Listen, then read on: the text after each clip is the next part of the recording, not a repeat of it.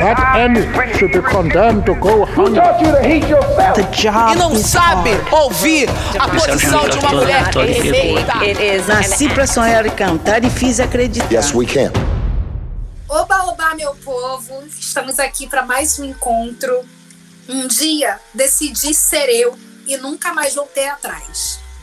Esse é um verso de. São versos de um poema da Rayane Leão, uma escritora negra e LGBT. Esse é o Oba Oba Meu Povo, uma série de encontros do podcast Se Não Me Falha a Memória. Se você ainda não está inscrito no nosso canal, por favor, para tudo e se inscreve. Se inscreveu? Então vamos lá. Julho é o mês dedicado à reflexão sobre as lutas da população LGBTQIA. No programa de hoje, eu vou conversar com Elismar Braga, Gautier Lee e Rádio Pereira. Eu sou Flávia Vieira, jornalista e roteirista, e ao me preparar para fazer esse programa, sou, eu fiquei, eu tive que ter um momentinho assim, né, para fazer uma reflexão sobre qual seria o meu papel nessa conversa. O fato de eu não fazer parte da comunidade LGBT não me isenta de responsabilidade de combater a opressão a essa comunidade. Eu acredito que mesmo que apenas uma pessoa tenha o seu direito de existir ameaçado no planeta, o meu direito de existir está ameaçado também. Mas eu também tenho aqui comigo uma galera que tem lugar de fala nesse debate. Daqui de Maricá, eu vou, com, eu vou comandar uma conexão no Rio de Janeiro, Porto Alegre e Nova York. A gente está muito chique, né, gente?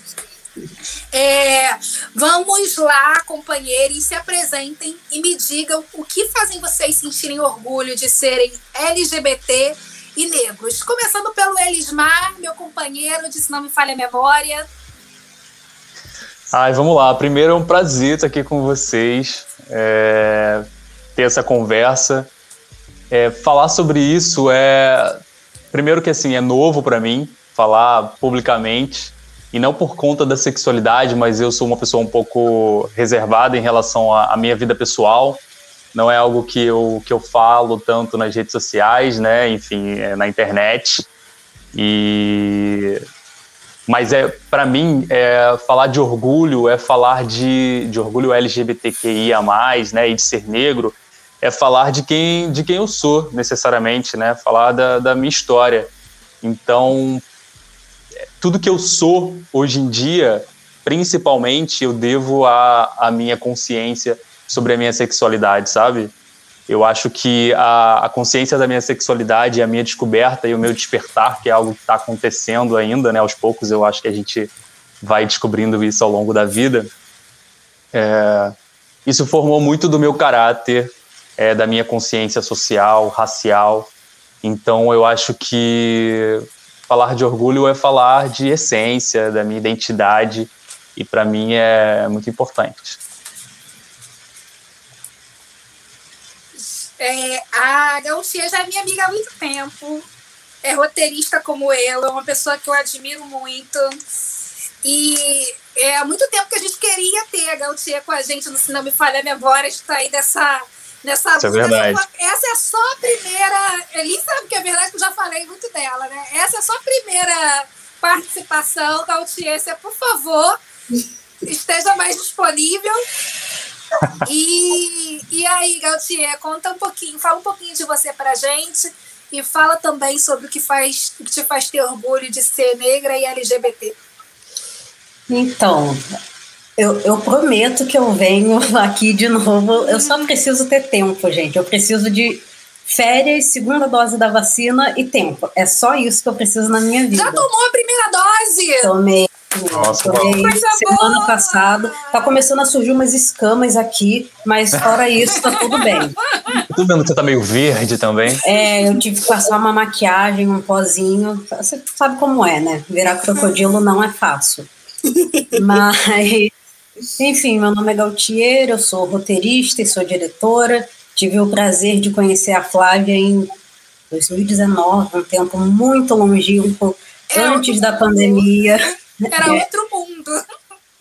E, nossa, cara, ser uma pessoa negra e LGBT, assim, é, é um combo muito doido. É um combo muito doido porque comigo foi, tipo, ali por 2016, mais ou menos, sempre soube que eu era uma pessoa negra.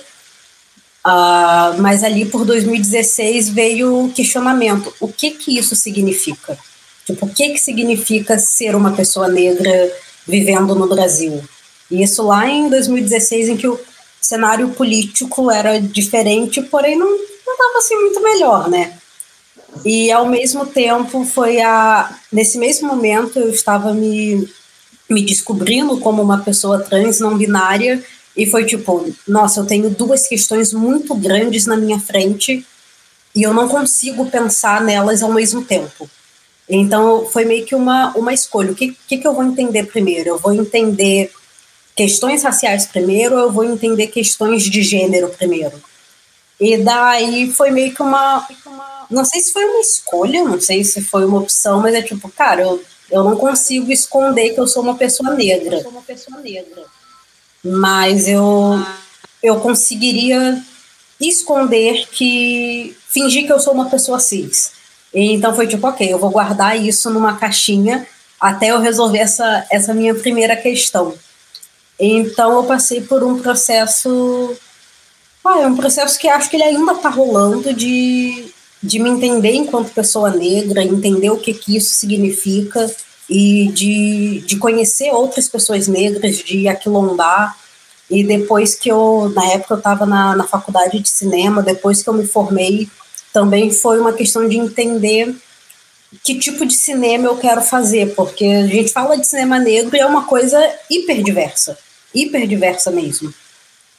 E eu sei lá, tô tentando entender ainda, não tenho todas as respostas e, estou nesse processo. E de 2019 para cá, eu vim tentando entender questões de gênero, qual era a minha identidade, onde que, que eu me encaixava nesse, nossa, nesses guarda-chuvas enormes que, que estão dentro da, da sigla LGBT. E também ainda estou entendendo, ainda estou descobrindo muitas coisas, mas hoje eu, eu posso falar que eu, eu consigo viver sendo quem eu sou, eu consigo viver de fato com, com orgulho, sem, sem precisar me esconder, sem precisar me, me reprimir, sem precisar colocar uma máscara para viver a minha vida. E isso é, é muito libertador, muito libertador mesmo. E pensar que a gente não vivia assim até pouco tempo atrás, né? É sufocante. Né? Nossa, né? sim, sim. Muitos de nós, né? E aí agora, agora eu quero é, ouvir a Rádio. A Rádio é, é uma pessoa que chegou até mim agora, né, para esse programa. Foi a Ana, que é uma amiga muito querida, que conectou a gente. E, Rádio, eu queria dizer para você sei que você é muito bem-vinda aqui e conta pra gente um pouquinho da, de você, um pouquinho da nossa trajetória. Esse primeiro contato já foi super legal, ela já me mandou uma foto da família dela, assim, sabe aquelas fotos da década, sei lá, de 80, 70, a família toda reunida, achei linda aquela foto. É, conta um pouquinho pra gente sobre é, o, o que te dá orgulho de ser negra, LGBT e um pouquinho da sua história. Com certeza. Muito obrigada, gente. Obrigada por compartilhar um pouquinho das suas experiências. Estou é, muito feliz de estar aqui com vocês. É, eu ia falar mesmo de ancestralidade, né, que vocês estavam falando. A gente pode ter orgulho que nossos ancestrais não podiam ter. E como uma pessoa bem misturada, né, minha mãe é negra indígena e meu pai é judeu.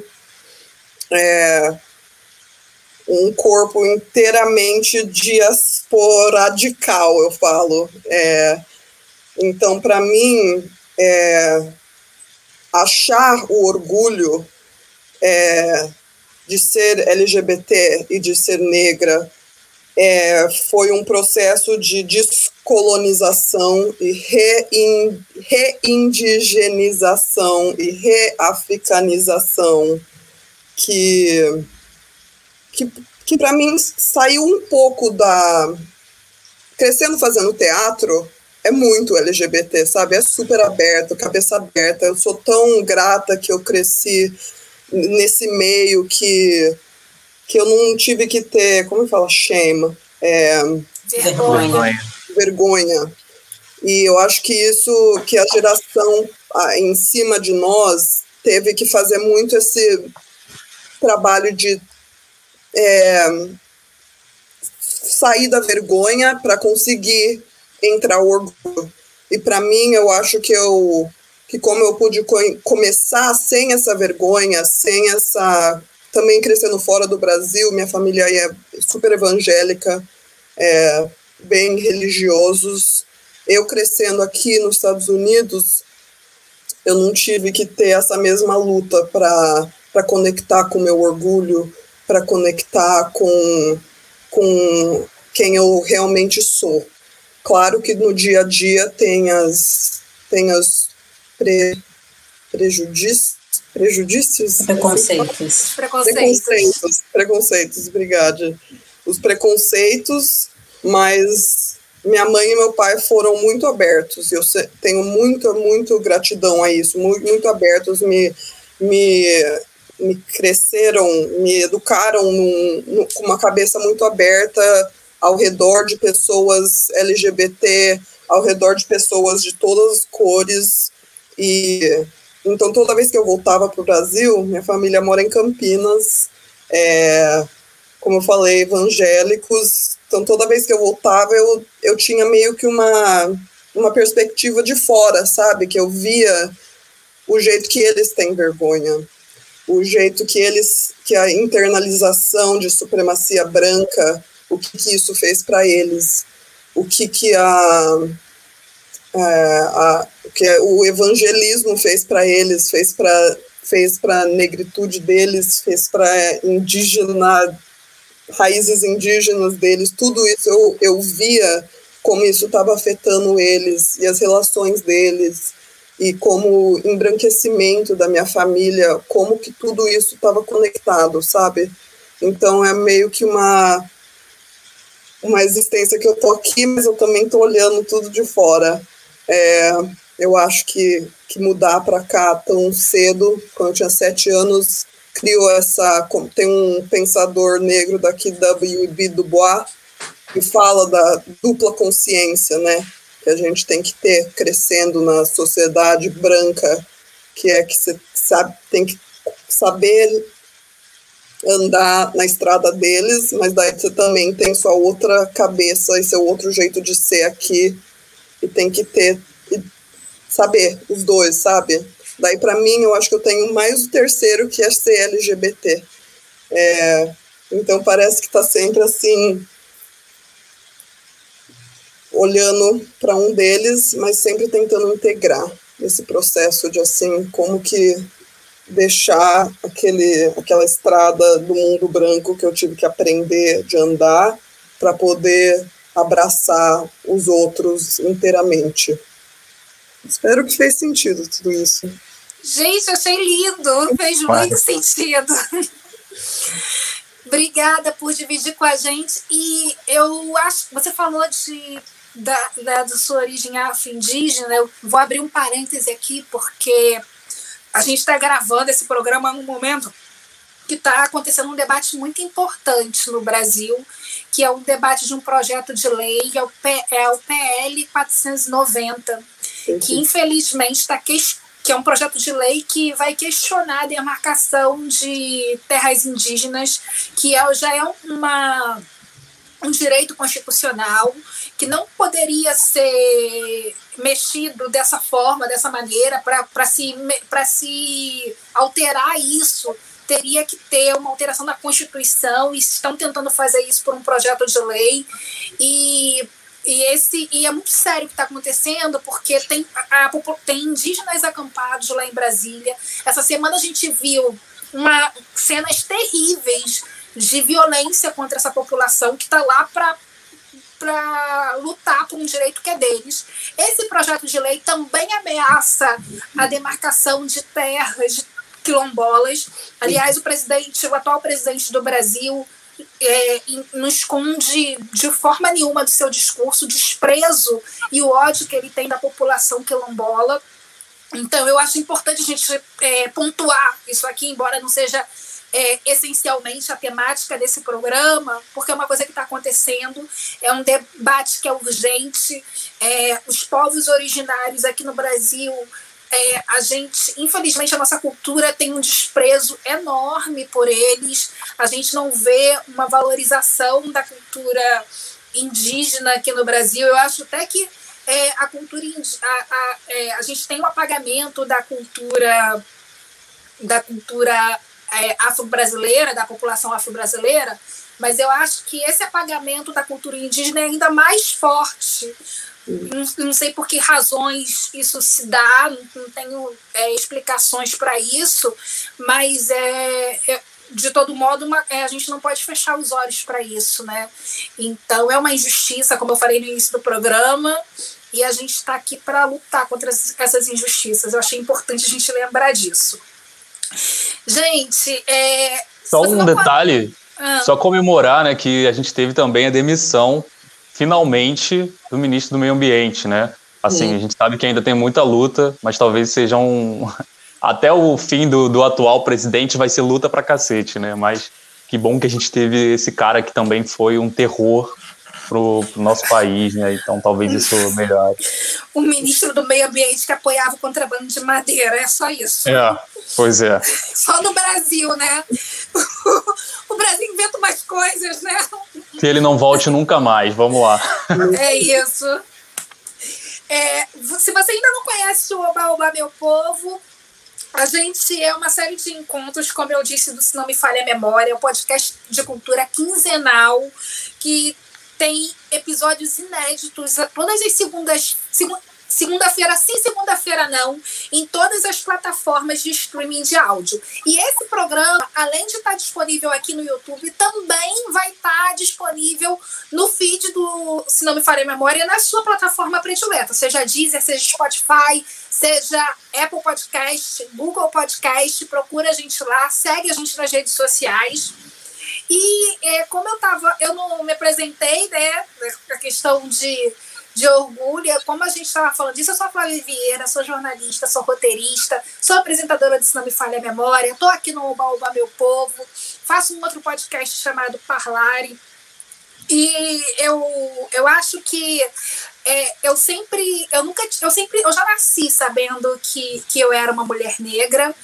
Mas eu acho que o que a gente vai aprendendo ao longo da vida é que esse é, a gente é apresentado muito cedo a muito sofrimento por ser negro, né? O racismo ele se apresenta muito cedo para gente, né? Já na escola a gente vive as nossas primeiras experiências de racismo. E, e eu quero, e o que eu fui aprendendo é ressignificar isso. Eu não quero que falar da minha negritude seja um lugar de dor, é, a gente, nós somos pessoas alegres, a gente tem as maiores manifestações de cultura e de alegria no Brasil são de origem são, foram criadas pela população negra, foram criadas pelos nossos antepassados, pelos nossos ancestrais. A gente tem a maior festa que existe no Brasil, o Carnaval, que é uma, uma festa negra, né? é a cultura negra na sua manifestação maior.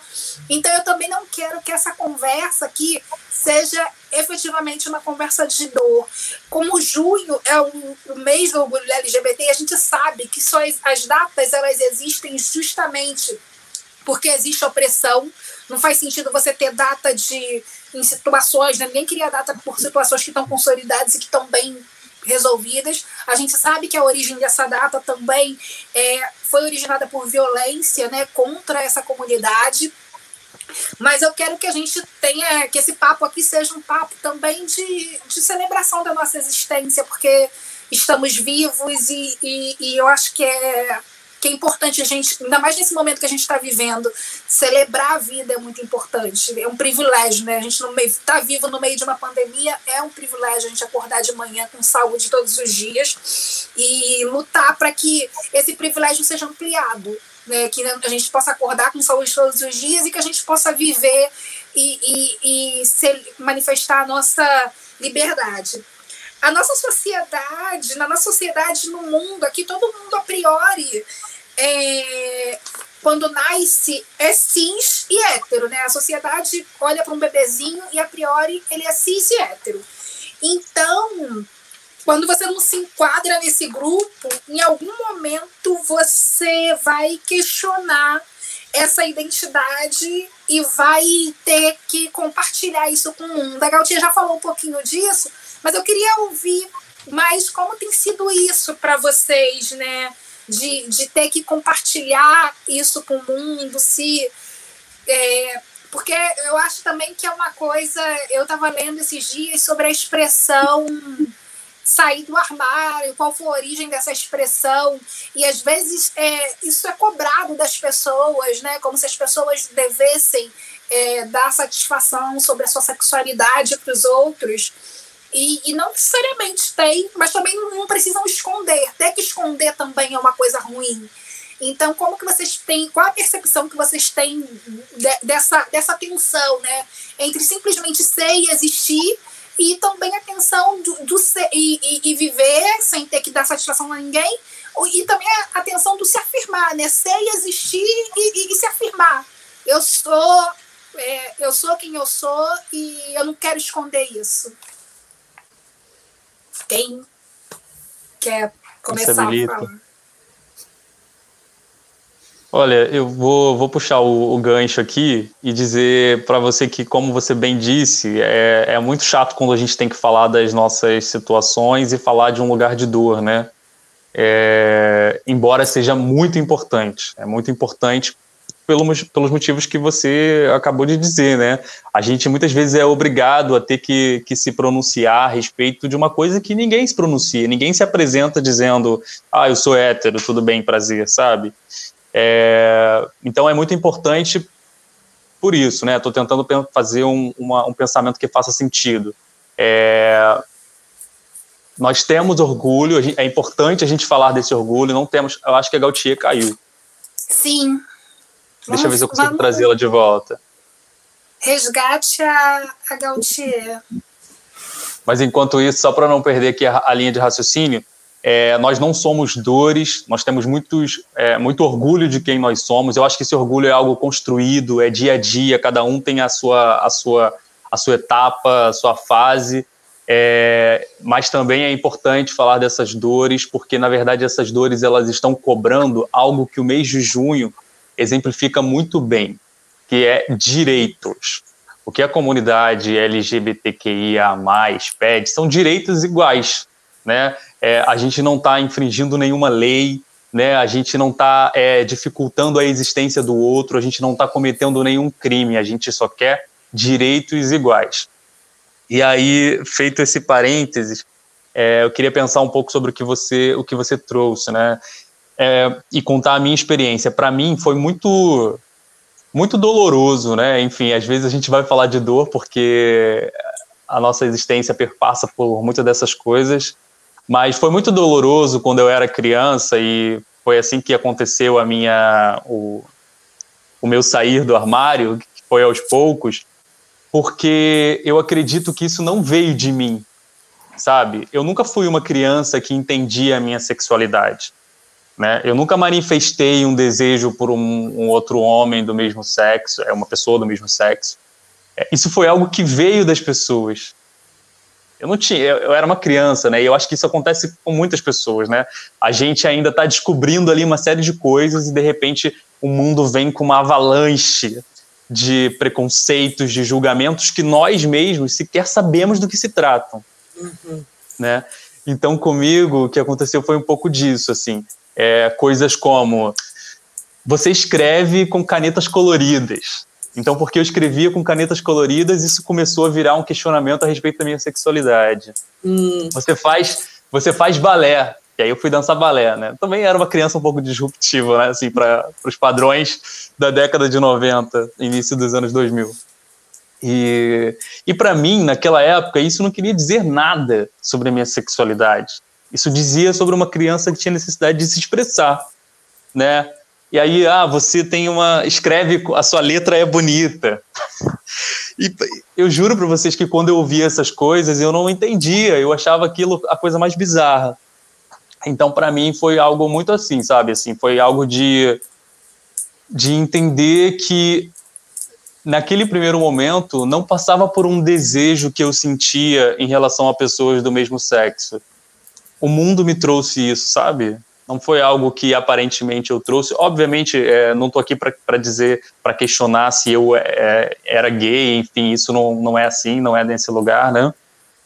Mas eu acho que veio muito do mundo externo e mais do que vir do mundo externo, veio de uma forma muito agressiva, uhum. né? E costuma ser assim, e é uma coisa que acontece, eu acho que até hoje. Não é algo que, hoje, é, enfim, é, tendo me assumido para minha família no ano passado, por exemplo, que talvez seja a sua a principal virada de chave, né? Pelo menos para mim foi o momento mais importante dessa dessa trajetória.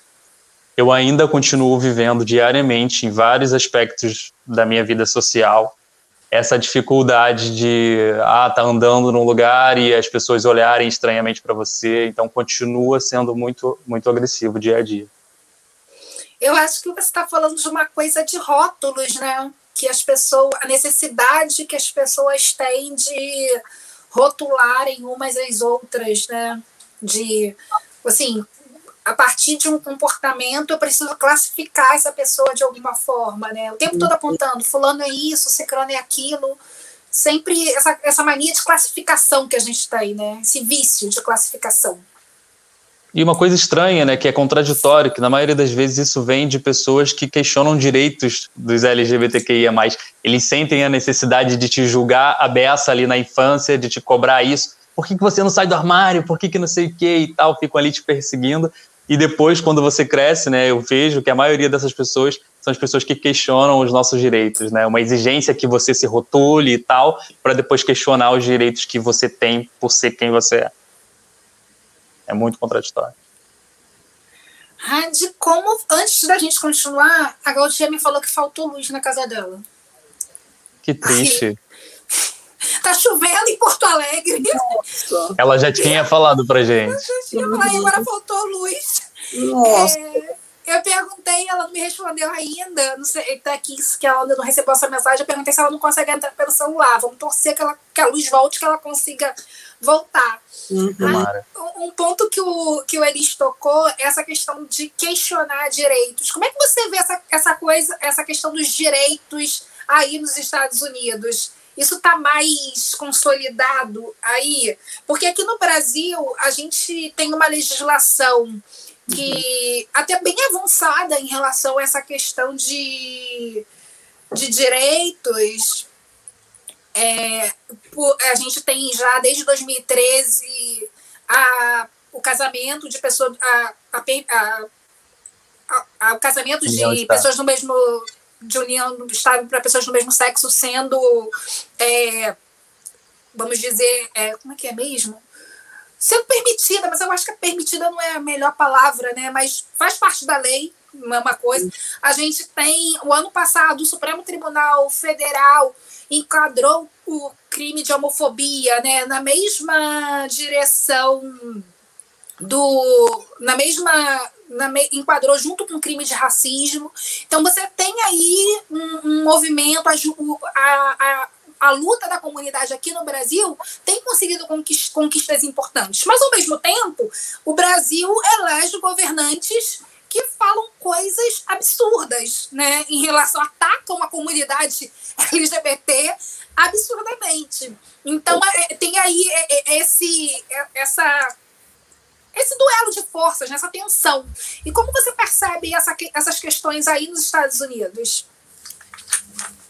É bem complicado, né? É porque, igual vocês estavam falando, ter uma lei e ter alguma coisa no papel não significa que as pessoas sabem e, ou que as pessoas vão é, impor é, e, e segurar essas leis. Igual você, a gente estava falando de marcação, tem um, um, várias leis coloniais que existem, mas que ninguém sabe.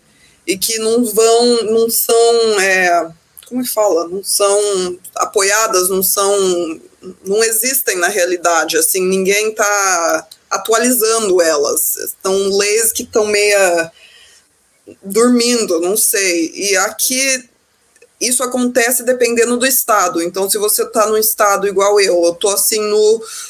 Ah, que bom, voltou. Viva! Gatinha voltou! A, a rádio está contando pra gente assim como que funciona. Bem-vinda de volta. Tá, tá sem luz ainda, Gautier? Segue sem luz? Tô sem luz, só apagou tudo, tudo parou de funcionar e essa é a de hoje. É isso. Ainda bem que você está aqui. A Raia está mandando para a gente como funciona a questão legal lá nos Estados Unidos. Né? Eu falei que aqui no Brasil a gente tem aí é, um desequilíbrio. Ao mesmo tempo que a gente avança nas conquistas da legislação de direito em relação à comunidade LGBT, a, essa mesma sociedade elege governantes que atacam a, a, as pessoas LGBTs. E ela está contando aí para a gente como é que ela vê, qual é a percepção dela dessa, dessa relação da sociedade com as leis nos Estados Unidos. Continua aí, Rad. É, porque aqui é igual, assim, pode ter uma lei, mas não significa que as pessoas vão acreditar naquilo e, e que não vão é, é, seguir aquela lei. Então, assim, aqui onde eu moro, em Nova York, é um dos lugares mais pro progressivos do país. Então, as leis que protegem jovens LGBTQI são super, super. É,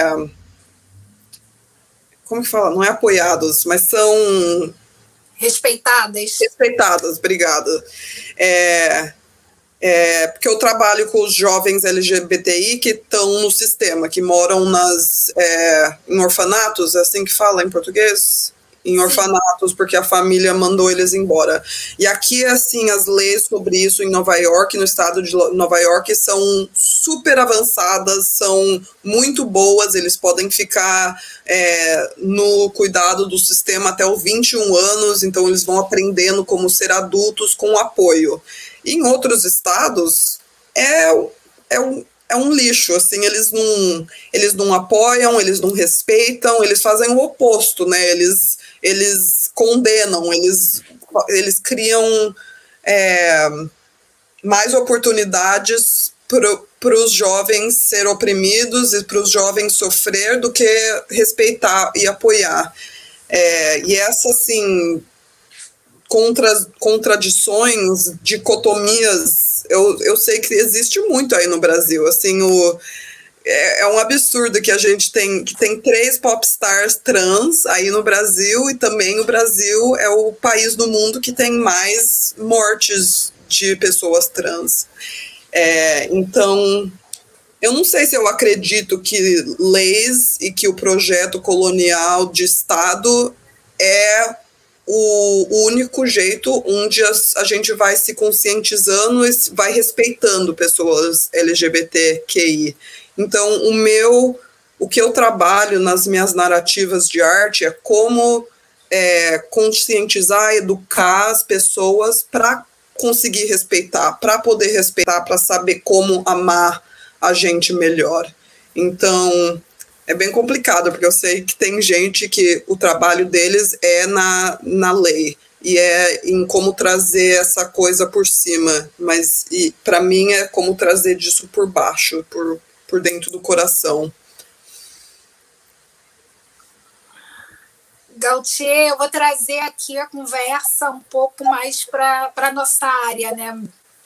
É, eu acho que as obras recentes, que existem obras recentes que trazem personagens LGBT como, né, para mim, né, que são personagens que são tratados mais na sua forma cotidiana, mais a partir da perspectiva dos, da sua vida afetiva, como os personagens das séries Pose, Ias and Dias, Sense8, existem filmes e séries que vocês assist, assistiram ou leram, com os quais vocês se identificam com os personagens e que vocês se veem assim, poxa, que, que legal essa maneira de, de representar, de, de contar essa história?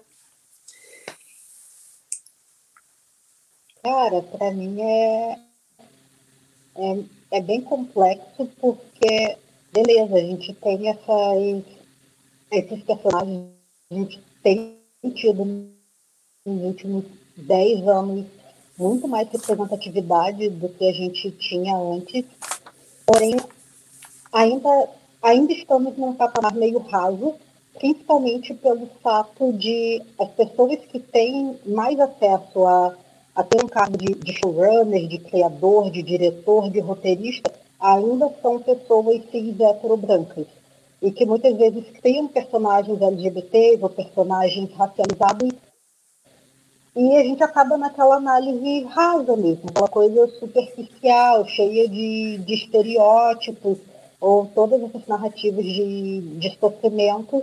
E a nossa distância é, é muito além disso, sabe? É, óbvio, existem um, muitos problemas que a comunidade negra enfrenta, a gente pode passar horas debatendo sobre violência policial, violência obstétrica, todos os tipos de violência, mas a gente também pode passar horas de, falando sobre como é divertido ser uma pessoa negra, sabe? A nossa vida não é resumida apenas ao racismo e a se preocupar com, com preconceito.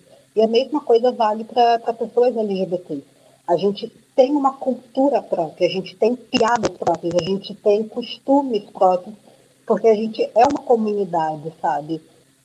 Então, por mais que, que a gente tenha essas, essas representações no audiovisual, eu sinto que muitas delas ainda são, ainda são um pouco rasas. Existem, eu estou bem feliz que, que elas existam, mas eu acho que apenas nós termos no, no Brasil uma pessoa não binária sendo showrunner de uma série, aí, aí sim a gente vai ter representatividade. Quando a gente tiver uma travesti dirigindo um, filme, aí sim a gente vai ter representatividade. Mesmo que, que o tópico dessas obras não seja, ai meu Deus, como é difícil ser uma travesti no Brasil. A gente sabe que é difícil, mas eu quero ouvir também sobre como é divertido ser uma travesti no Brasil, sabe? Eu tenho certeza que existe esse lado também. Então, eu me vejo em, em, poucas obras.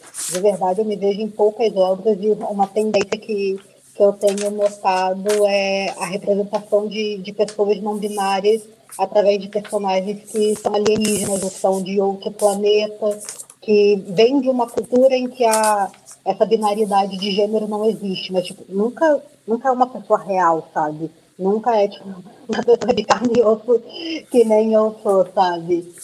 E quando existe, é, cara, é criado por pessoas cis, eu fico tipo, tá, legal, eu, eu entendo que existe uma boa intenção ali, mas sabe, você, você não está dialogando de fato. Eu sinto que é muito uma, ah, sei lá, uma massagem de ego para criadores cis, porque de fato estarei aqui como, como uma pessoa aliada, sabe?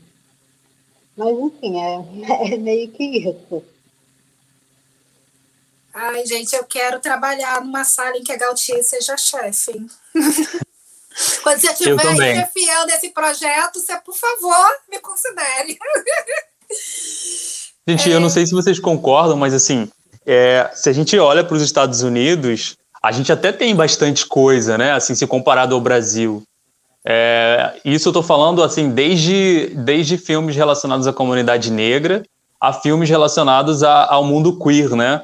É, eu acho que a minha aproximação com os Estados Unidos, por exemplo, se deu muito por conta da quantidade de filmes que eles têm lá que falam da cultura negra americana, né? A gente sabe que, que tem no Brasil, mas num circuito muito pequeno, às vezes de festival e tudo mais. Aquilo que chega para a maior parte das pessoas, né, para a massa, é, é pouquíssimo. Né? E aí, só para responder a pergunta da Flávia, é, eu, por exemplo, citaria aqui uma série que eu sou apaixonado, concordo com o Gautier, né, que muitas vezes repete ali alguns vícios, traz pessoas do comando que são pessoas brancas, hétero e tal, mas que é uma série que consegue, a gente fez até um episódio sobre essa série, né, que consegue fugir um pouco disso, que é Pose, né, é, e, e, Pose é, é considerado um, do, um, dos elencos, e não só o elenco, né, mas da equipe que trabalha mais diverso da história do, da televisão americana. Né? E para mim, enquanto um homem negro e gay, foi muito importante ver, ver a série, porque até dentro da comunidade gay, a gente desconhece determinados tipos de vivência e muitas vezes a gente também é, exerce esse preconceito né, contra pessoas trans, por exemplo. Então, assim, era um, era um mundo que eu, eu, eu desconhecia. É, confesso para vocês que antes eu, por exemplo, não tinha interesse em ver RuPaul's, por exemplo, que é uma série que muitos dos meus amigos gostavam. E eu não sei, assim, é, falando honestamente para vocês, não sei se eu não via porque, porque era assim algo que eu achava que era muito distante de mim. Né? E aí um dia eu fui ver Pose porque um amigo sugeriu e eu falei, cara, que coisa mais maravilhosa, assim, sabe? E assim, como que eu não sei dessas coisas, né? Como que eu não sei falar direito o que, que é uma pessoa trans, né? E eu comecei a assistir Pose há uns dois, é, dois, três anos atrás, né? Mas então, assim, foi uma série que me ajudou muito a entender mais sobre a comunidade trans, né, a entender mais sobre, sobre aquela cultura dos bailes que eu achei que foi maravilhoso e é um ponto positivo, né, que a gente fala que é, geralmente a nossa história é falado muito sobre a parte da dor, mas os bailes é completamente oposto disso, gente. O quanto eu ri em pose por conta dos bailes, por conta das danças.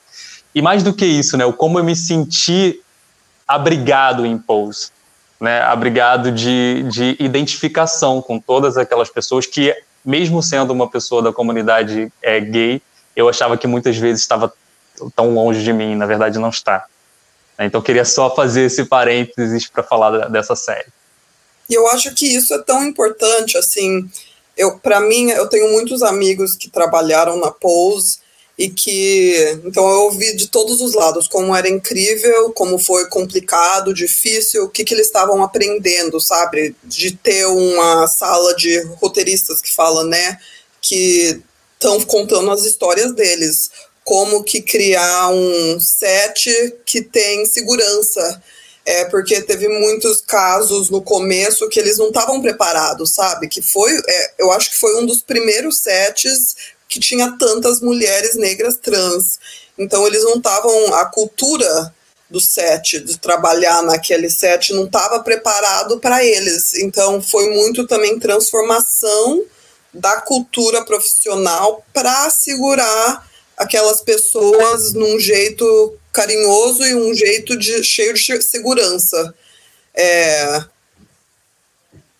E para mim, eu acho que a gente também está num momento que nossas histórias foram apagadas, né, ou foram não contadas. Então, para mim, essa questão de orgulho também é, é, é contar nessa história. É, é para poder ter um orgulho assim holístico saber da onde que a gente veio, como como que as, as danças, como que a cultura foi criada até hoje, né? É, então eu, eu, eu acho que é uma é uma trajetória que vai ser muito, muito difícil às vezes, mas também muito libertador de poder conectar com as nossas histórias desse jeito. E que é interessante que eu, eu, tô, eu acabei de trabalhar numa série que chama Beth, que é na HBO, que é Geração Z, queer. É, são três mulheres queers negras, é, uma latina e uma branca. É, e o jeito que eles interagem com ser LGBT é, é super diferente. Para eles sair do armário, para quê? Não tem armário. É, para eles, assim, é só uma. É, ser é assim o jeito deles. Então foi muito interessante ter essa inter, intergeracionalidade para ver como para gente sair do armário e ter esse, achar esse orgulho é, foi o nosso, foi, foi o que, que eu precisei mas para eles é outra realidade. Para eles, eles já cresceram assim nas aulas com pessoas não binárias, com pessoas trans, com todo tipo de pessoa. Então é, é super interessante ver a conversa entre as gerações e como isso está fluindo nas narrativas aqui de mídia. Gente, que legal! É, primeiro que a gente já quer né, conhecer esses seus amigos aí de, dos bastidores de bolsa para fazer um monte de pergunta.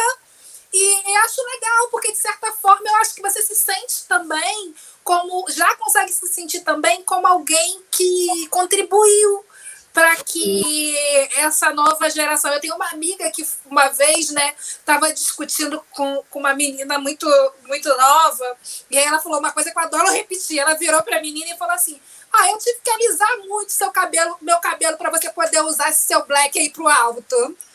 E, e eu acho que que tem isso também, né? Quando você fala que para essa geração a questão de eh, sair ou não, não existe armário, e, e pra, enquanto para você era uma era uma questão, você precisou viver o que você viveu para que essa geração tivesse uma liberdade maior. E quando a gente vê a geração anterior, ela tiver, a geração anterior teve que passar por questões complexas, como não poder frequentar um bar, por exemplo, coisa um problema que certamente vocês não tiveram é, para que vocês pudessem entrar e sair de onde vocês quisessem é, livremente, né?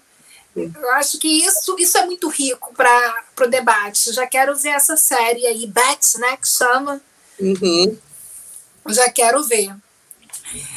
Gente, a gente está assim caminhando já para o finzinho da nossa conversa. É, eu queria falar um pouquinho que é, eu acho eu sou, eu sou Flávia, sou uma mulher negra. E eu sou negra, sou Flávia, mulher negra, da hora que eu acordo até a hora que eu vou dormir. E às vezes isso me deixa cansada. Eu queria perguntar para vocês o que, que tem deixado vocês cansados. E a lista é grande. Começa aí, a gente Nossa. tem tempo. Vamos lá. O presidente, a CPI, a situação política, econômica, sociossanitária do país, é, nossa, são, são muitas coisas que são muitas coisas que me deixam cansada, mas eu acho que que talvez principalmente seja a, a falta de, de aliados real, tipo, aliados de verdade que, que vão estar ali para somar na luta, sendo que não tem nada a ganhar, sabe? Eu acho que, que essa falta de aliados me, me deixa cansada, porque às vezes eu sinto que eu estou lutando essa luta sozinha. E eu não quero, eu nem posso lutar essa luta sozinha. Então, as nossas lutas, elas são coletivas, elas não dizem respeito somente à população negra, não dizem respeito somente à população LGBT, são lutas em, em prol da sociedade, de uma sociedade melhor e que seja, ai, gente, uma sociedade mais gostosa de se viver, sabe? Porque tá, tá difícil. Tá, tá osso. Mesmo, tá mesmo, Gauchê, você tem toda a razão. Tá puxado. Vamos lá, Raid. O que, te deixa cansada? Em seguida eu tento responder essa pergunta difícil. Ai, é tanta coisa assim sistêmica, institucional, que é um. Uó, eles ainda estão falando isso? Como a gente está falando de especificamente LGBT, eu vou falar de uma coisa mais pessoal que eu estou passando assim com o meu que a gente chama de família família escolhida é, que são meus amigos, amores mais próximos que a gente está passando, é eu, eu tive o privilégio de começar a ir na terapia com nove anos. Então, eu estou trabalhando nesse negócio de autocura, de ter as palavras para minha autocura por vi, mais do que 20 anos. É um privilégio imenso que eu uso esse privilégio para, assim, facilitar conversas entre meus amigos. Quando tiver algum conflito, quando alguém estiver passando por alguma coisa, eu tento apoiar através da linguagem que eu conheço e da, das pedagogias que eu pude aprender. E eu estou cansada de ser uma das únicas que teve esse privilégio. Eu quero que os meus amigos, que as pessoas que eu amo tenham as ferramentas para se curar, para curar as famílias deles, para poder é, entrar numa num jeito de viver que a gente consegue se apoiar de um jeito é, longo, sabe? Que é para o resto da vida, que é um trabalho de cura e libertação para o resto da vida. Então gente, agora eu estou cansada de ser uma das únicas que consegue segurar isso por causa do, desse privilégio que eu tive. É, então isso também vira uma das minhas lutas, né? Que eu estou lutando que como que a gente pode criar uma infraestrutura de saúde mental que, é, que dá para todo mundo as ferramentas de cuidar das suas comunidades. Então, é. Essa é minha nesse momento. É é uma luta justa e necessária, importante. Gente, e, falar de saúde mental é tão importante. Nossa. Sim.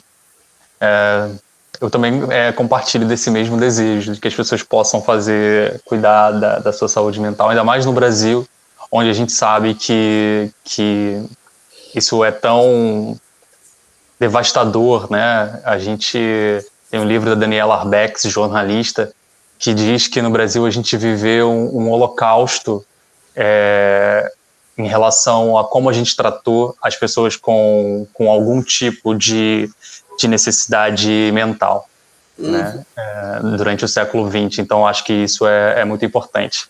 Agora, falar sobre o que, que me cansa, o que, que tem me deixado cansado, é, eu acho que o que tem me deixado cansado é ter que me explicar. Uhum. Eu sinto que eu tenho que me explicar sobre tudo. Eu tenho que me explicar sobre a minha sexualidade, sobre a minha negritude. E isso tá cansando, sabe? Assim, é...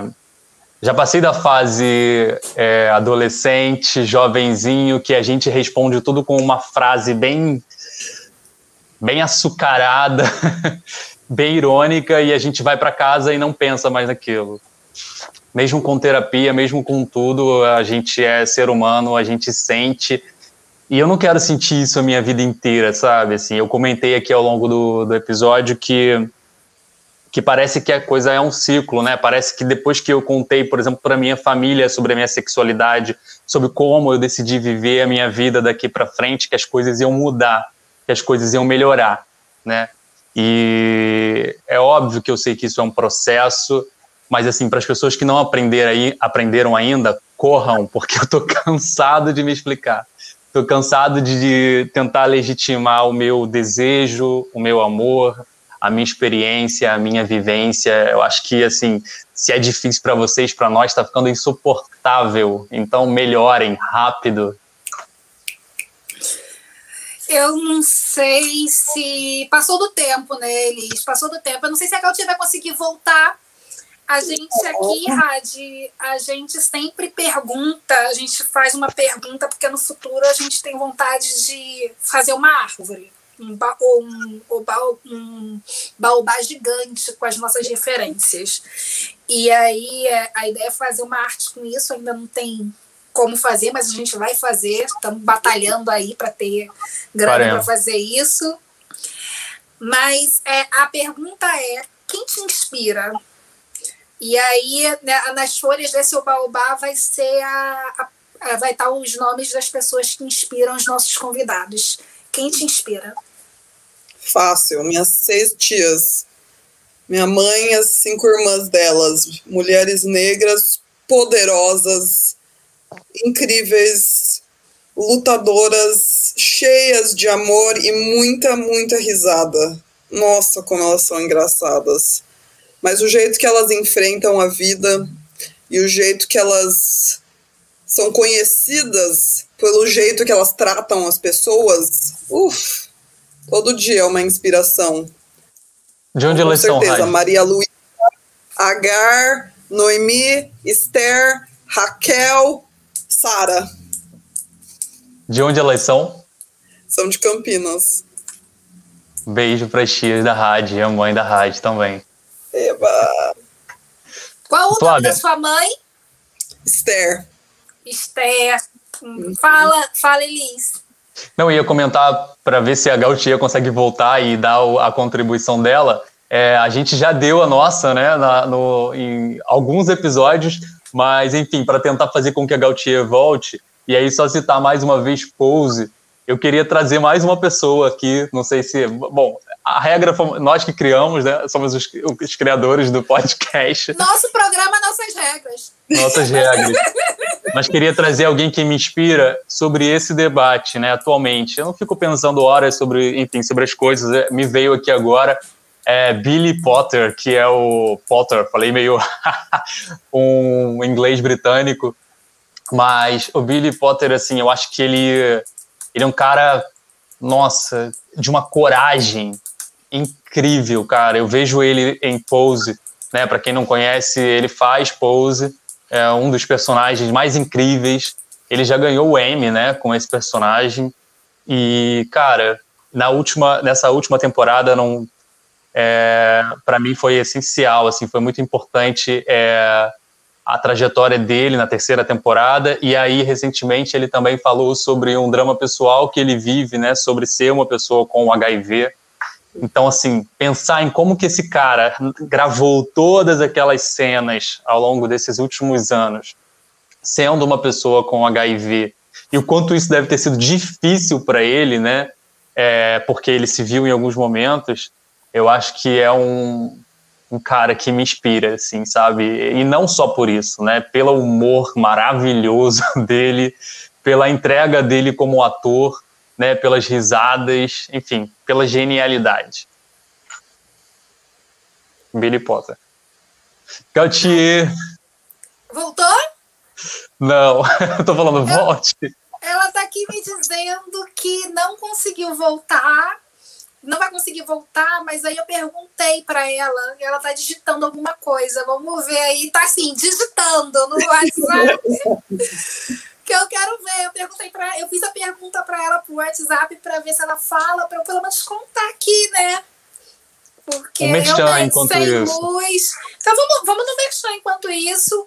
É, a gente tem uma campanha de financiamento coletivo no Apoia-se. Elis, é, a gente, essa campanha é para a gente conseguir fazer projetos como construir esse. contratar um artista para fazer esse desenho desse. Oba, desse baobá e para fazer outras coisas. A gente tem custos de edição, custos de arte. Então a gente tem uma campanha de financiamento coletivo no apoia.c barra, se não me falha a memória, a partir de cinco reais você já pode se tornar um apoiador do podcast. E se tornando um apoiador, você passa a fazer parte da nossa comunidade. Tem algumas regalias assim que a gente tenta trocar, né? A gente vai tentar aproximar você que é nosso apoiador da gente. Então, vem fazer parte dessa dessa dessa comunidade e, e também divulga, né? Por favor. Chegou a mensagem da Gautier, deixa eu ler aqui. Minha, minha, inspiração vem de diversas pessoas. Acho que no momento, quem está me inspirando é a Noelle Stevenson. Stevenson, será que é assim que pronuncia? Noelle Stevenson, vocês conhecem? Não conheço, vou digitar agora para conhecer e guardar aqui. Vamos ver. É criador da animação She-Ra e as Princesas do Poder. É, então, é, tá aí a inspiração da Gautier, que com certeza vai estar nessa, nessa arte, nesse baobá. Quero agradecer demais a Gautier, mesmo. Caramba, ela, ela, ela queria mesmo estar aqui com a gente, com chuva, com falta de luz, com internet caindo, ela foi, foi lutou até o fim. Gente, o, o Oba Oba Meu Povo é um conteúdo original, se não me falha a memória. Uma série de de encontros que une pessoas negras ao redor do mundo para falar das nossas experiências individuais e coletivas. Se você gostou do nosso papo, lembra de se inscrever no canal e ativar o sininho para receber as notificações de conteúdos inéditos. Lembrando que o Oba Oba Meu Povo tem episódio mensal na última quarta-feira do mês.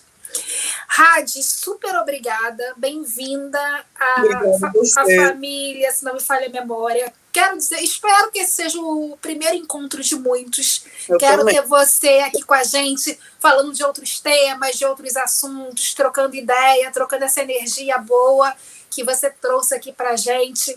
Quero te desejar sucesso nos seus projetos. Vamos é, é também estreitar, né, para a gente conhecer mais o trabalho um, um, os nossos trabalhos, né? E Elis, obrigada pela parceria, obrigada por mais um programa. Quero agradecer a Gautier, que, como eu disse, lutou bravamente para estar aqui com a gente. Gautier, obrigada, você é parceira demais minha e agora nossa aqui no Se Não Me Falha a Memória. Obrigada por essa participação aqui no Oba Meu Povo. Algum recado que eu me esqueci, Elis? Não, você deu todos, perfeitamente. Só lembrar para a galera apoiar o nosso projeto, é, ainda que seja compartilhando, curtindo, esse é o maior e melhor apoio sempre. Então façam parte. E acompanhem, se não me falha a memória, nas principais tocadores de podcast. Gente, beijo grande. Obrigada. Beijo. Obrigado, Obrigado, Rádio. Obrigado, Gautier. Até a próxima. Tchau, gente. Mua.